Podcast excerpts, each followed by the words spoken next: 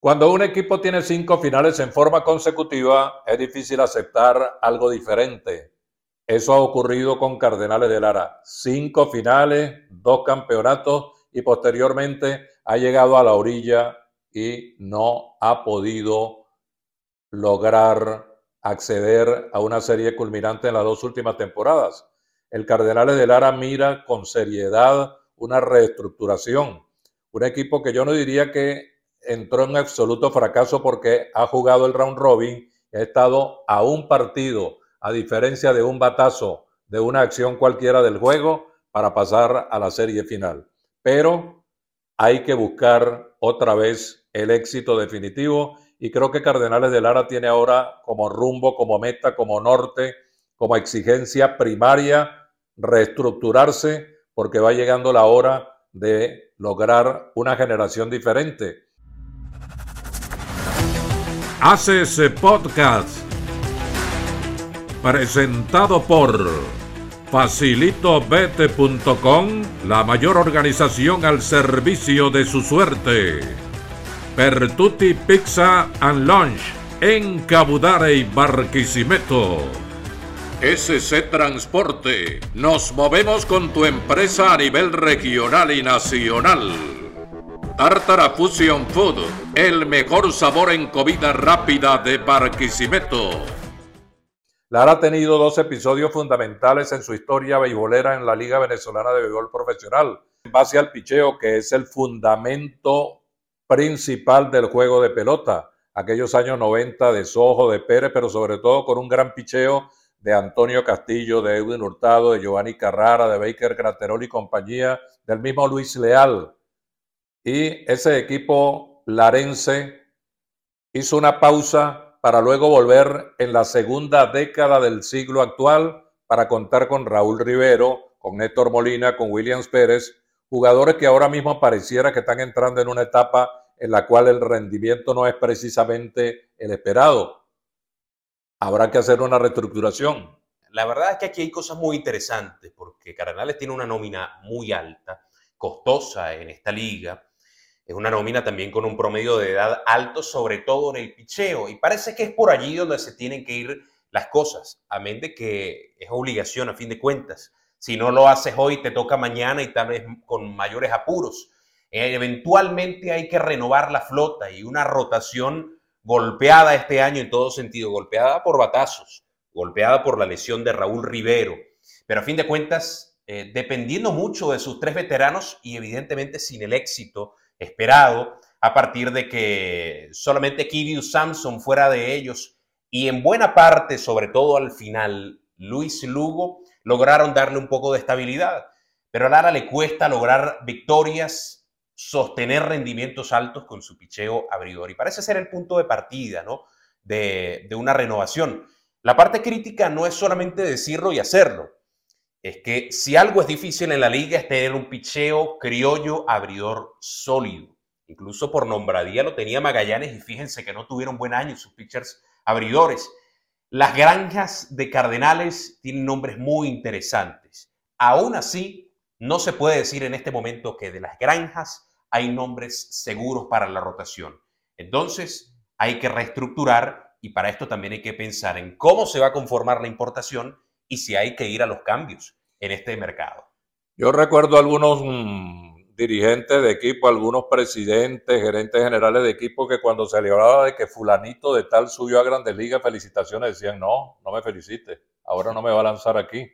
Eso ocurre mucho actualmente cuando los peloteros tienen toda una serie de restricciones, que si no pueden ir dos días consecutivos, que si tiene que ser un inning por cada día, que si el número de picheo es determinado, y en fin, cuando se logra adoptar o adaptar una rotación a las necesidades del equipo, acoplar definitivamente la rotación, el grupo de peloteros que está trabajando en el bullpen, pues vienen las prohibiciones de Estados Unidos. Este pelotero no puede continuar. O simplemente el pelotero dice que está cansado, que no va a seguir trabajando, que espera tener una buena temporada en Estados Unidos y que no quiere seguir. Es un problema bastante serio que afronta no solamente Cardenales de Lara, la mayoría de los equipos, todos los equipos en el circuito, cómo hacer para estructurar una más o menos eficiente agrupación de tiradores. Sí, sobre todo en un campeonato que año a año parece se agudiza en el bateo. Eh, la ofensiva, los promedios nos dicen que en esta liga es más difícil tener campañas, rendimientos tan sólidos como podía ser frecuente hace 10, 15, 20 años y por supuesto mucho más atrás, es que también el béisbol ha cambiado de muchas maneras. Eh, Max Castillo es uno de esos lanzadores que Cardenales decía, bueno, aquí viene el hombre grande de la rotación, aquí viene el pitcher para empujar este cuerpo de abridores y llegar hasta el final. Castillo entra en, la afirmación que, que mencionas, Alfonso, parado por los Reales de Kansas City, uno de varios golpes duros que recibió el picheo de Cardenales. Con Castillo en la rotación, en la parte concluyente de la campaña, quizá otro gallo hubiera cantado. Porque los tiempos han cambiado tanto, sobre todo en, lo que refiere al picheo, que ya lo hemos dicho en otras oportunidades. Luis Leal ganaba 13, 14 juegos en Grandes Ligas y venía a lanzar el juego inaugural. Lo hizo en nueve oportunidades y ganó ocho. El juego inaugural, después de haber actuado con Toronto a lo largo de toda la temporada regular en Grandes Ligas. Eso ha cambiado. Ya habíamos hablado en otros programas de los peloteros como Luis Aparicio, como Concepción, Davalillo, Tobar, que se metían una larga temporada, un calendario intenso, y sin embargo estaban allí desde el primer día. Desde Alfonso Carraquel para acá, jugadores que se entregaban por completo a la causa porque no tenían ningún tipo de restricciones. A veces ni sabían por allá en el norte que el pelotero estaba jugando aquí. Sí, con tiempos muy distintos, ¿no? Y la necesidad, porque además venían a Venezuela a ganar eh, buenos montos, buena cantidad, la otra, sí. buena cantidad de dinero. Bueno, y, esto lo que nos dice también es que puedes tener a los Max Castillo y es importante tener peloteros de proyección porque demuestra que hay talento en las granjas como Max Castillo. Pero, y este ha sido el éxito de Cardenales en los últimos años, a fin de cuentas te hacen ganar los veteranos que no tienen compromisos, no tienen limitaciones. Esta liga Puede que en otros ámbitos, en el plano ofensivo, pueda cambiar un poco. Pero al final los Guillermo Moscoso, Néstor Molina, Williams Pérez, Raúl Rivero, eh, Mario Sánchez, que no es un grande liga, pero es un lanzador auténtico de esta liga. Yo me atrevería a mencionar a Pedro Ávila, eh, lanzadores que están en México, como gran parte de la rotación de Magallanes, Félix Dubrón, Enderson Álvarez, eh, se me pasa el zurdo que se acaba de ir a Asia.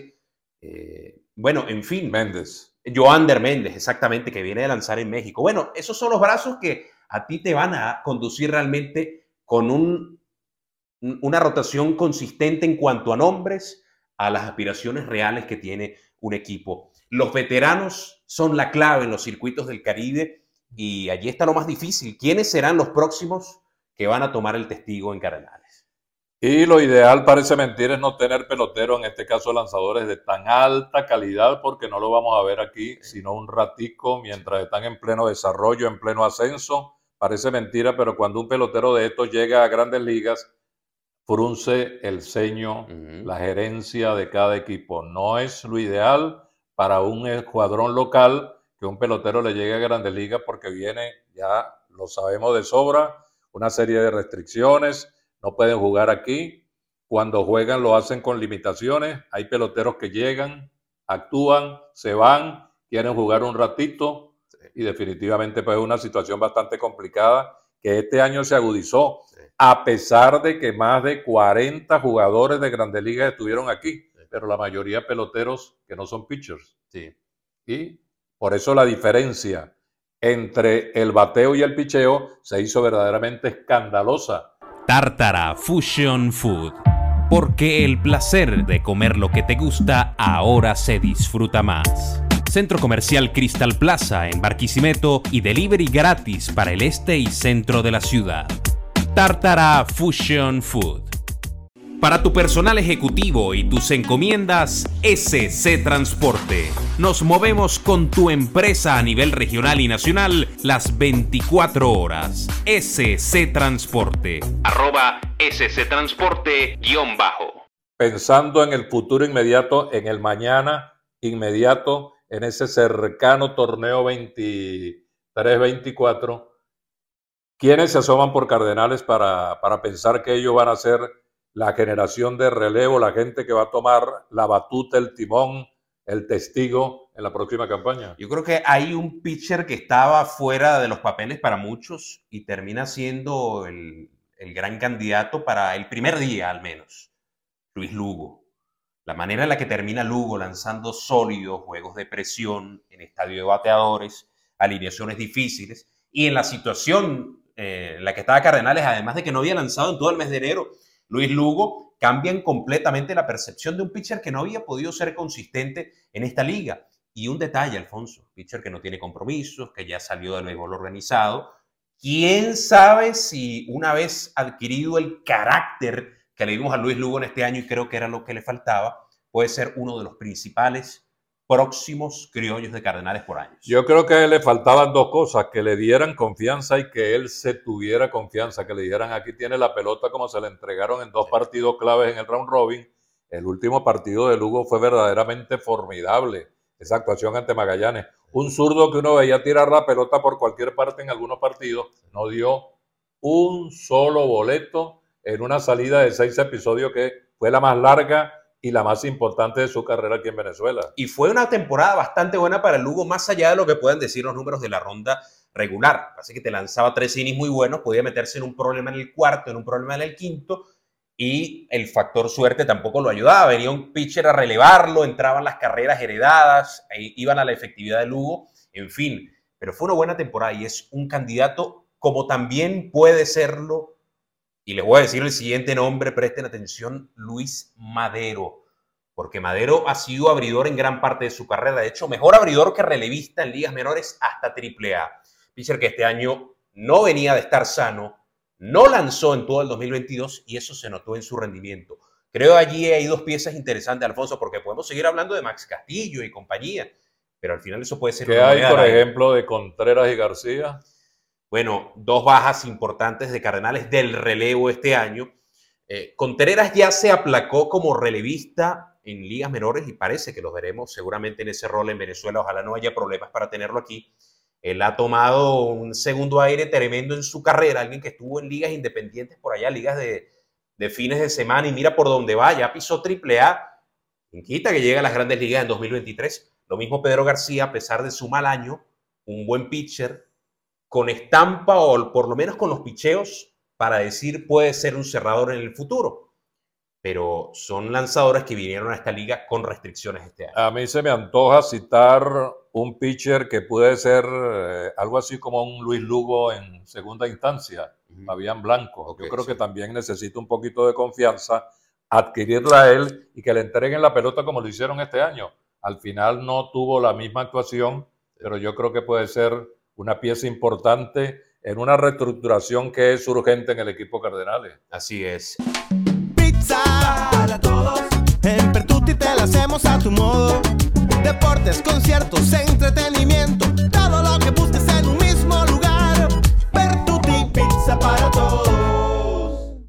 La emoción de los mejores deportes en facilitobet.com. Únicos en procesar tus retiros en tiempo récord y todos los días. Juegue fácil, cobre seguro y a diario con facilitobet.com. La mayor organización al servicio de su suerte. El relevo de Cardenales este año sufrió, pero teniendo piezas.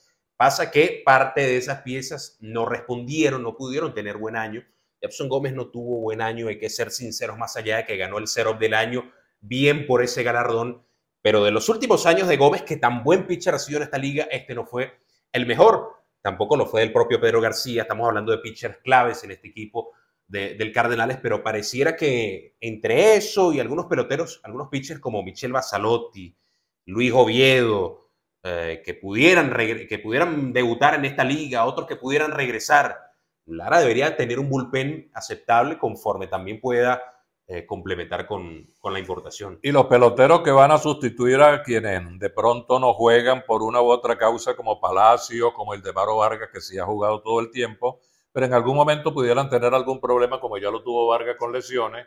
Esos peloteros de segunda línea que al final hicieron el trabajo para Cardenales ganando cinco partidos. Los Javier Zanoja los Manuel Meléndez, los peloteros que tuvieron pues a última hora, sacando la cara por el equipo, los Jackson Flores. ¿Qué va a pasar con este Cardenal en cuanto a peloteros de posición novedosos? La tranquilidad que hay ahora es que, bueno, antes se te lesionaba Ildemaro Vargas y hasta posicionalmente era un tema a discutir, bueno, quién puede llenar esta vacante. Lo de Sanoja es refrescante y es prometedor para el futuro.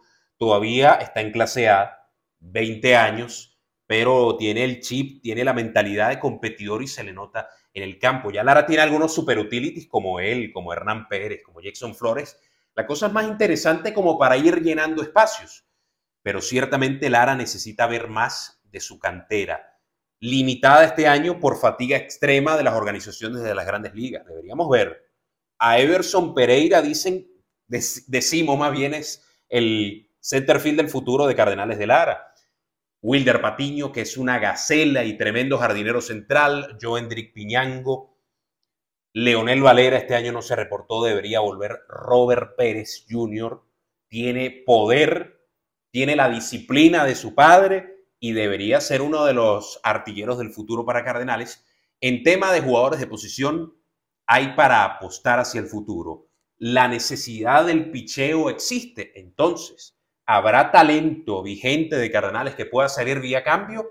Eso es lo que dejamos en punto suspensivo ahora, pero es una posibilidad, habiendo granjas para jugadores de posición y habiendo todavía peloteros muy apetecibles para la liga hoy por hoy. Sí, indudablemente se trata de un equipo que ha tenido el mayor de los éxitos en cuanto se refiere al mercado, en los cambios, en las transacciones. Eh, José El Chato Yepes ha tenido verdaderamente triunfos, aciertos eh, variados, diversos, abundantes a la hora de hacer los cambios.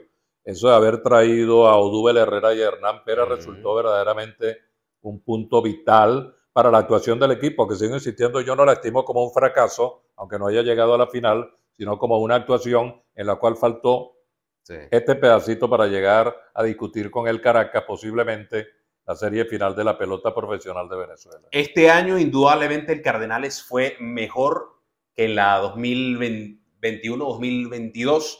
La cosa es, los equipos también mejoraron y al Cardenales le fallaron algunas piezas clave, como ya hemos mencionado. Eh, Lara lo ha demostrado. Tres o cuatro batazos más de Rangel Ravelo y el equipo estaba metido allí. Pelotero como Ravelo de tanta calidad, probada en esta y en todas las ligas. Sí y definitivamente las lesiones lo perjudicaron una enormidad. La gente no se le puede olvidar que Ravelo es quizá el mejor importado de esta liga en la última década. No terminó bien, cosas que ni siquiera nosotros ni siquiera le habíamos visto un slump a Rangel Ravelo, pero de su aplomo y de su calidad ofensiva, yo apuesto que va a repetir en la próxima, en la próxima temporada, hablando ¿no? De, de quiénes pueden estar ahí al frente. Hubo que salir de Kenny Vargas, que no tenía una campaña extraordinaria, pero era un bateador de cuidado, de temer, de gran poder, un zurdo de fuerza en la alineación, hubo que salir de él para buscar pitcher. Uno de ellos no rindió, que fue Christopher Ogando. El otro sí tuvo una actuación más o menos importante, que fue José Adame, pero había que buscar picheo y por eso Kenny Vargas se fue, volvió y terminó bateando, un nombre que hay que considerar para la próxima temporada. Así es. Lara va a hacer cambios, eso es seguro. ¿Quiénes estarán involucrados? Tal vez veamos algunos veteranos de esta liga que siguen siendo apetecibles para otros equipos. Tal vez veamos peloteros que terminaron de alguna manera en puntos críticos eh, en su relación con el equipo, inclusive como César Hernández, que tuvo eh, una salida imprevista, obviamente, eh, imperdonable para Cardenales de Lara. Su comportamiento con el equipo y con sus compañeros no representa a esta organización y seguramente el equipo saldrá a buscar esas victorias extra que le faltaron a partir de mejorar su nombre. Y para rematar, una pregunta que se estarán haciendo quienes en este momento nos están escuchando y viendo. ¿Qué pasará con el próximo manager de Cardenales de Lara? A mí particularmente me parece que Carlos Mendoza, a quien juzgo de manera positiva en sus dos temporadas con Cardenales, no va a continuar. Él no lo ha dicho, la gerencia no ha hablado, la oficina no ha dicho nada, Mendoza tampoco se ha expresado de una manera directa. Vamos a ver qué pasa con él. Pero hay que reconocer que hizo un buen trabajo, más allá de que un día no cambió un pitcher, ordenó una jugada que no salió bien, hizo un cambio que no fue el adecuado, pero en líneas generales le dio personalidad al equipo.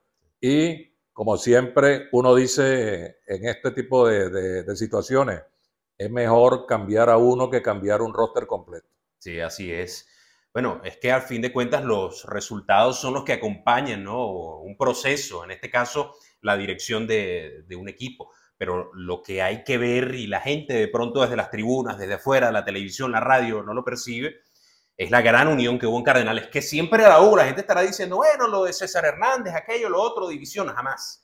El equipo se mantuvo compacto. Y en eso tiene que ver su manager, la buena relación, la buena comunicación. Todo lo que se hizo puertas adentro fue extraordinario. De lo demás, en lo cual hay que darle la razón a la gente, hubo errores, movimientos, etcétera. Son a fin de cuentas cosas del día a día del béisbol y del expediente de cualquier manager, incluyendo el manager que quedó como el mejor de la liga este año, manager del año, que lo despidieron los Tigres de Aragua, bueno, incluyendo los managers. A eso me iba a referir.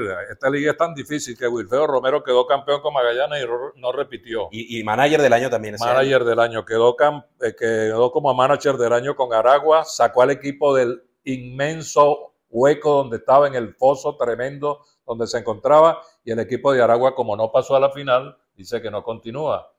Por eso es tan difícil dirigir en el béisbol profesional de Venezuela, donde si no se va a una final e incluso a veces si no se gana la final, el manager no sirve para nada. ese es el béisbol del Caribe. Ya hay seis equipos planificando y trabajando para la 2023-2024. Antes, por supuesto, de que terminen su serie final, Leones y Tiburones que resuelven quién será el representante de la LBBP en la serie del Caribe en la Gran Caracas. Por lo pronto, les auguramos muchas noticias y mucho movimiento en la liga, tal como ocurrió en 2022. Apenas terminó la campaña anterior, bueno, en lo que termina esta 22-23, esperen noticias, cambios, decisiones, despidos, contrataciones, vendrá de todo, porque hay equipos que se quieren sacar la espina, y uno de esos es Cardenales de Lara. Bien, hemos llegado al final de Haces Podcast en este episodio. Gracias por acompañarnos. Alfonso Saer, el narrador, Alfonso Saer Gómez. Seguimos hablando de la pelota venezolana, de la pelota caribe. Este es un año de mucho béisbol. Serie final, Serie del Caribe, Clásico Mundial, Grandes Ligas. Suscríbanse porque ahora es que hay de qué hablar en Podcast.